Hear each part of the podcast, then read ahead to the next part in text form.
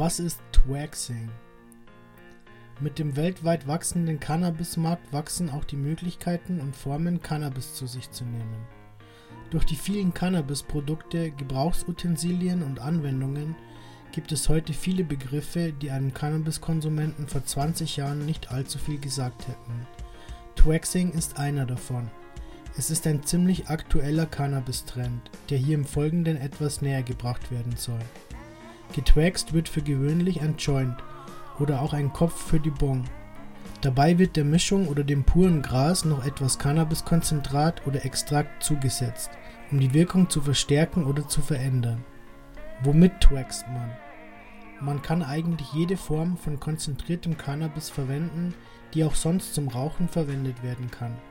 Egal ob Wachs, Shatter, das ist mit Butan gelöstes starkes Extrakt, Kief, Trichomen und Kleinbestandteile der Pflanze oder Öle, alles ist möglich.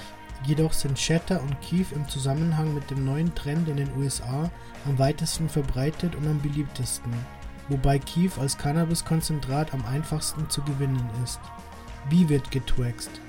Da man sowohl mit flüssigen als auch festen Twaxing-Komponenten arbeiten kann, darf man bei der Wahl, was getwaxt wird und wie, ziemlich kreativ sein.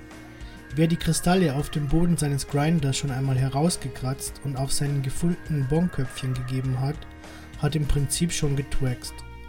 Natürlich kann man rein funktionell twaxen, indem man das ausgesuchte Konzentrat einfach unter das Gras bzw. die Mischung bringt und dann wie gewohnt im Pfeife, Joint oder Bon konsumiert. Aber man kann auch künstlerisch tätig werden. Den angefeuchteten Joint im Kief zu wälzen wäre noch eine sehr schlichte Methode, sieht aber dennoch ziemlich gut aus. Einen Shatterfaden spiralenförmig um die Tüte zu wickeln ist schon ein wenig schwieriger. Mit den formbaren Shatterfäden kannst du ein Spinnennetz auf die Spitze des Joints setzen. Hat man für ein äußeres Joint Waxing ein flüssiges Extrakt genommen, ist dies für gewöhnlich klebrig, so dass man noch Kristalle bzw. Kief darauf streuen kann. So entstehen Kunstwerke in Aussehen und Wirkung, die mittlerweile einige Instagram-Bilder zieren. Mit Blanz lässt sich da übrigens auch einiges anstellen. Ihre Größe und Form macht sie fast noch etwas geeigneter. Aber Vorsicht, schön anzusehen sind viele der Traxing-Kreationen, doch der wenig erfahrene Cannabis-Konsument sollte sich hüten. Die Konzentrate von potentem Cannabis sind in ihrer Stärke nicht zu verachten. Manche können einen THC-Anteil von bis zu 80% enthalten.